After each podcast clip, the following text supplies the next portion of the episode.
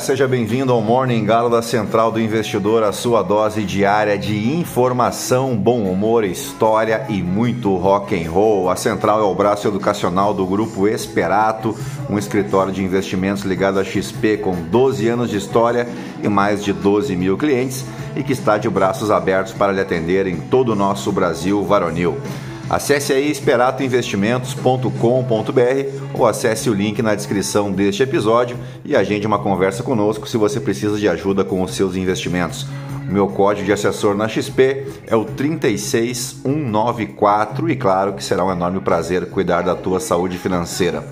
Eu sou o Felipe Teixeira e ao som dos britânicos do The Police, nós vamos destacar o que de mais importante deve movimentar o mercado financeiro nesta quarta-feira, 13 de setembro. Faltam 109 dias para acabar o ano.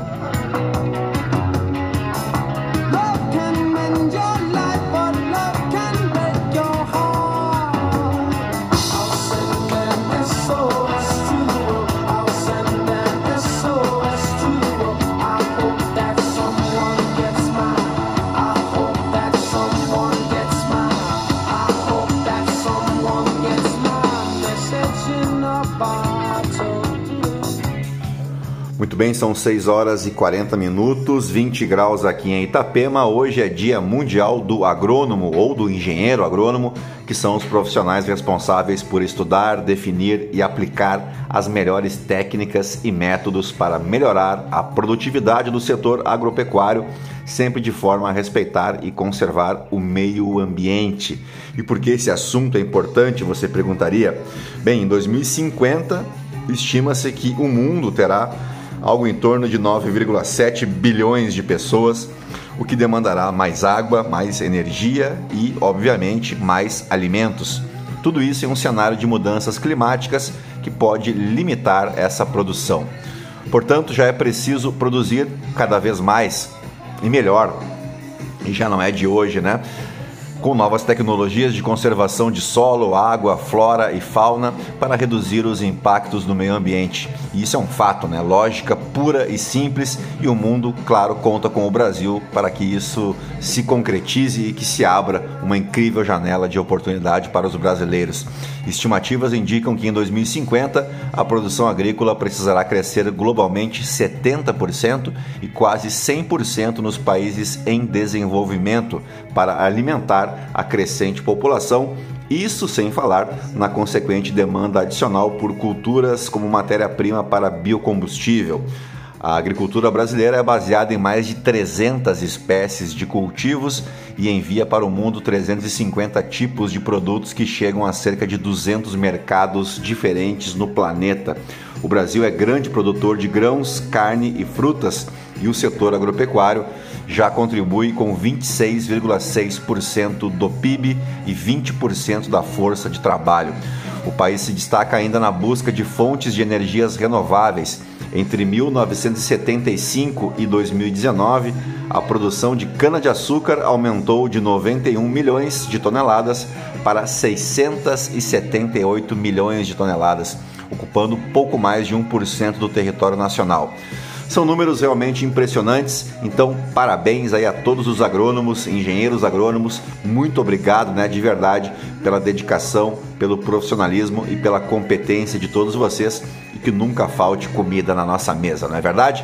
Vamos adiante porque aniversariam hoje as cidades de Machado e Rio Novo, nas Minas Gerais, Castelo do Piauí, no Piauí, e a cidade de Santana, lá no interior do Amapá.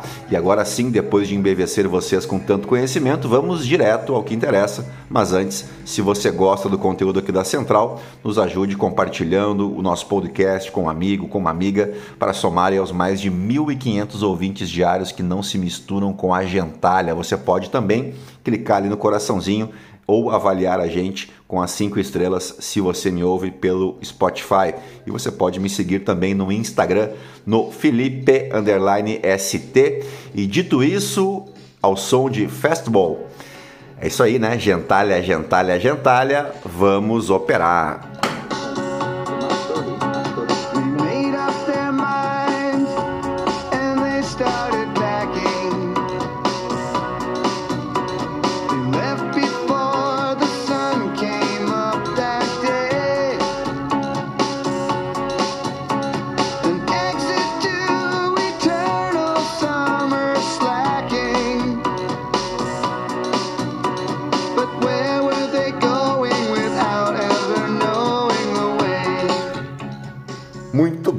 As bolsas asiáticas encerraram a quarta-feira com perdas generalizadas, com exceção ao índice Kospi lá na Coreia do Sul.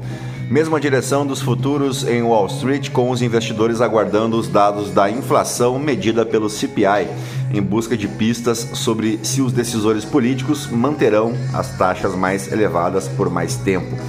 Enquanto isso, o Stocks Europe 600 recua 0,7% à medida que aumentam as preocupações com a estagflação.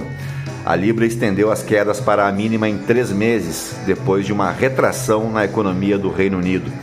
Os mercados estão atentos aos dados de preços dos Estados Unidos nesta quarta-feira, que podem mostrar um terceiro mês de inflação subjacente moderada, reforçando o argumento para o Federal Reserve cessar os aumentos das taxas, de acordo com a Bloomberg Economics. A expectativa contrasta com os desafios enfrentados na Europa, à medida que os investidores aumentam as apostas de que o Banco Central Europeu aumentará as taxas nesta quinta-feira, em meio a preocupações crescentes com a inflação persistentemente alta, enquanto os dados do Reino Unido alimentam temores de recessão econômica. Após relatos de que novas estimativas econômicas do Banco Central Europeu mostrarão uma previsão de inflação para 2024 acima dos 3%, os investidores aumentaram as apostas para uma probabilidade de 70% de que o Banco Central eh, precise né, aumentar as taxas nesta reunião, em comparação com a probabilidade de 20% no início deste mês. A tão esperada oferta pública inicial da ARM Holdings está marcada para hoje, naquela que será a maior listagem do ano. A fabricante de chips ligadas ao SoftBank agora busca precificar as ações em um dólar ou mais acima da faixa-alvo de 47 a 51 dólares, informou a Bloomberg News. Por aqui, o Índice Nacional de Preços ao Consumidor Amplo, o IPCA, que mede a inflação do país, teve variação de 0,23% em agosto, após subir 0,12% em julho, informou nesta terça-feira o IBGE. Em 2023, a alta acumulada do IPCA está em 3,23%. Já nos últimos 12 meses, o índice alcançou 4,61%. Em agosto de 22, a variação da inflação tinha ficado negativa, em 0,36%. A variação do mês foi menor que a esperada pelos analistas de mercado. O consenso estimava inflação de 0,28% no mês e uma variação de 4,67% na comparação anual. Dito isso, vamos às principais manchetes dos portais de notícia no Brasil e no mundo.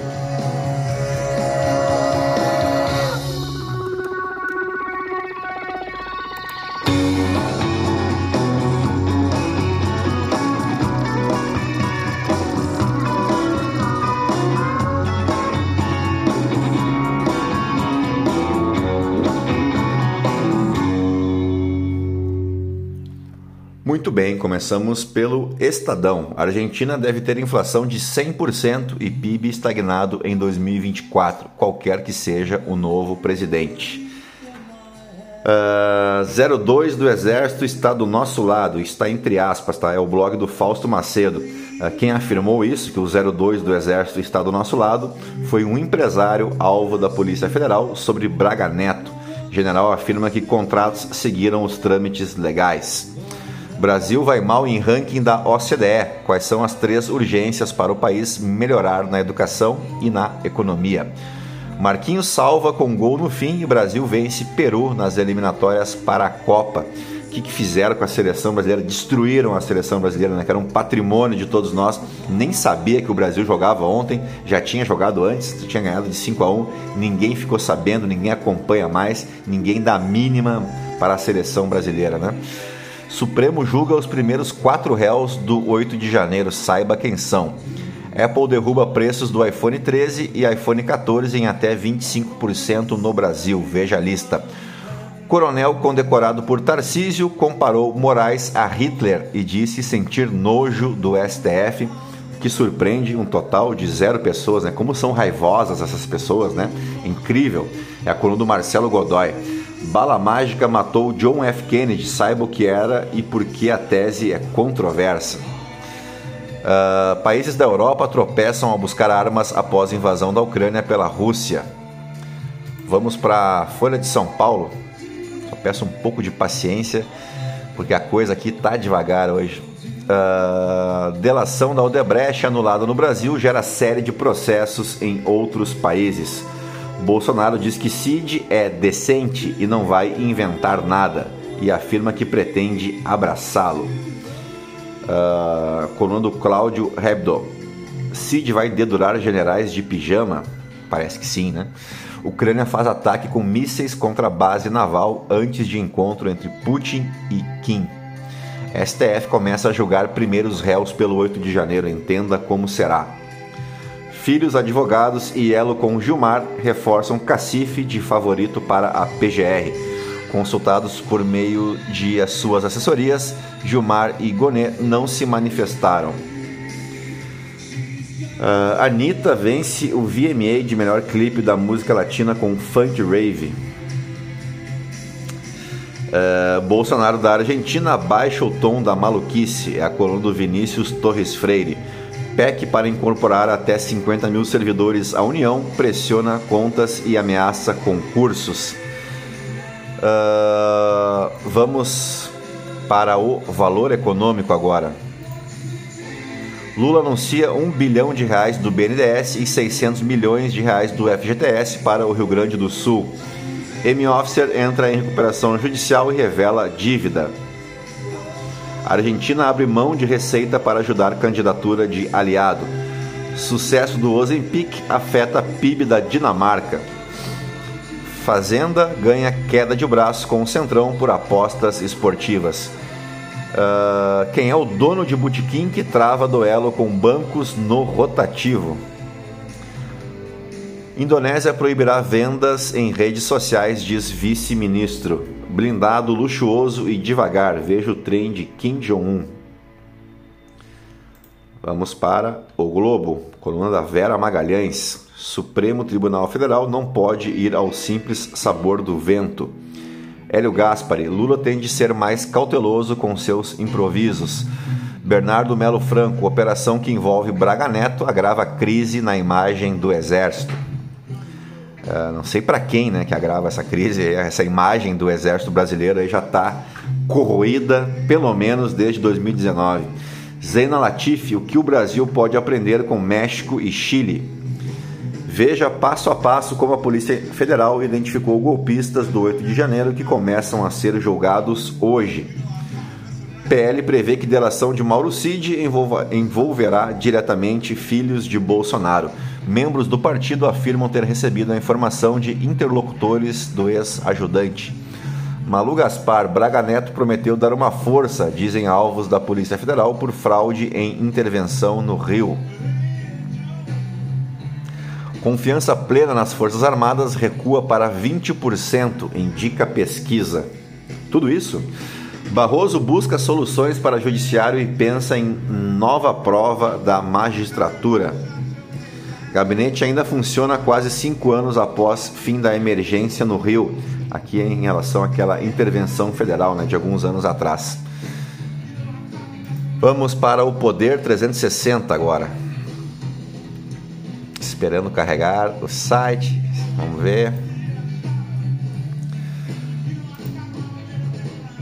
Enquanto isso, seguimos aí na companhia do saudoso Jimi Hendrix. Agora deu tela preta aqui, acabou com tudo, não tem nada, nenhuma, nenhum site aberto mais aqui. Vamos tentar de novo, dar um refresh aqui, para ver se a gente consegue finalizar as notícias domésticas pelo Poder 360. Agora sim. STF começa a julgar quatro réus pelos atos de 8 de janeiro. Câmara corre para aprovar mudanças eleitorais. Saiba o que pode mudar. Lula inclui antecipação de 10 bi a estados e municípios em projeto. Rosa Weber libera para julgamento no STF ação sobre aborto. Então tu já viu que o Twitter hoje, né, o X, é tá cheio de extremista falando de aborto, com aquelas teses malucas e tudo mais.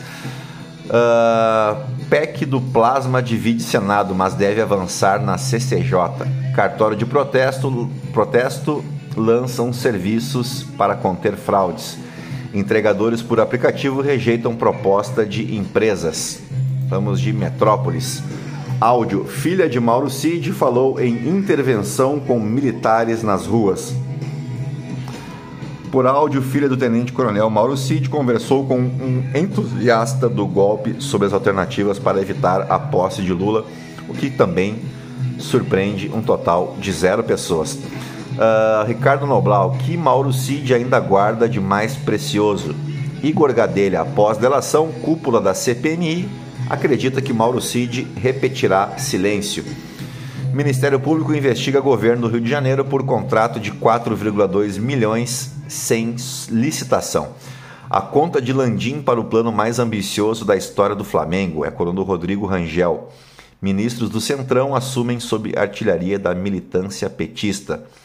PCC, tráfico via Porto de Santos, fatura mais de 10 bilhões de reais, calcula Ministério Público de São Paulo.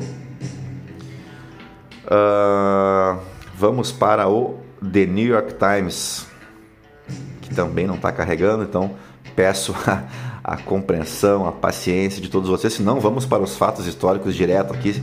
Vamos dar mais alguns segundos. É, não vai carregar, então vamos direto para os aniversariantes do dia. O 13 de setembro marca o aniversário de Michael Johnson, ex-atleta norte-americano, detentor de um recorde mundial dos 200 metros rasos entre os anos de 1996 e o ano de 2008, superado somente por ninguém mais, ninguém menos que Usain Bolt, e ex-detentor dos recordes mundiais dos 400 metros rasos, superado por Wade Van Niekerk na Olimpíada do Rio de 2016. Michael Johnson ganhou quatro medalhas de ouro olímpicas e foi campeão do mundo de atletismo nove vezes. Ele foi o primeiro homem a vencer os 200 e 400 metros rasos na mesma Olimpíada, realizando tal feito nas Olimpíadas de 1996. Por essas razões, muitos consideram Michael Johnson um dos maiores atletas de todos os tempos. Nos fatos históricos, vamos para o ano de 1500. Uma expedição de um tal de Pedro Álvares Cabral chegava a Calecut após descobrir o Brasil, né? o descobrimento sem, sempre entre aspas. Né? Lembrando que em 1488 foi descoberto pela primeira vez pelo navegador português Bartolomeu Dias o Cabo da Boa Esperança que era onde a África terminava e havia o encontro do Oceano Atlântico com o Oceano Índico, o que recolocaria Portugal na rota do comércio com o Oriente. Contam as crônicas da época uh, que, como foi avistado depois de vários dias em que os marinheiros sofreram violentas tempestades, né, as tormentas, e aí o Bartolomeu Dias pôs o nome de Cabo das Tormentas, mas o rei de Portugal não aceitou e nomeou de Cabo da Boa Esperança, porque certamente não seria muito convidativo né, uma expedição que tivesse que passar pelo Cabo das Tormentas. Bueno, outro fato ainda contribuiu para a necessidade de se encontrar novas rotas marítimas de acesso aos centros produtores de mercadorias orientais. E o maior exemplo de todos foi a conquista da cidade de Constantinopla pelos turcos otomanos em 1453, que fez o preço das mercadorias se tornarem ainda maiores devido às taxas que passaram a ser cobradas. Vamos para o ano de 1791 agora. O rei Luís XVI da França aceitava a nova Constituição, que na verdade foi a primeira lei maior da França, resultado direto da Revolução né, Francesa de 1789 e essa Constituição incorpora aquela Declaração dos Direitos do Homem e do Cidadão. Uh, lembra que eu li aqui na íntegra, né, um tempo atrás, e eu disse que ela era importantíssima dentro do princípio constitucionalista de se impor limites ao poder real, ou seja, essa Constituição de 1791 marcou o início do fim, vamos chamar assim, dos regimes absolutistas na Europa. A carta, entre outras coisas, estabelecia no seu artigo 5 a inédita, mas importantíssima submissão do clero à autoridade civil. Desta forma, os padres eram obrigados a prestar um juramento civil de fidelidade, já que vinha sendo imposto desde o ano anterior à sua promulgação. Henry Bliss foi a primeira pessoa nos Estados Unidos a ser morta em um acidente automobilístico, isso em um 13 de setembro de 1899. E para fechar os fatos históricos, em 1985, o Super Mario Bros. era lançado no Japão pela Nintendo, que iniciava a série Super Mario de jogos da plataforma.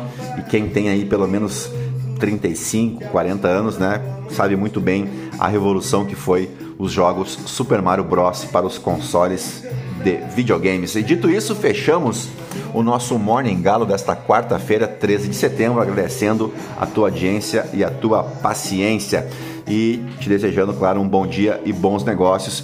Fiquem na companhia de Barão Vermelho, ainda nos tempos do Cazuza, e a gente volta amanhã então para mais um Morning Galo, tá bom? Grande abraço, até amanhã, tchau, fui.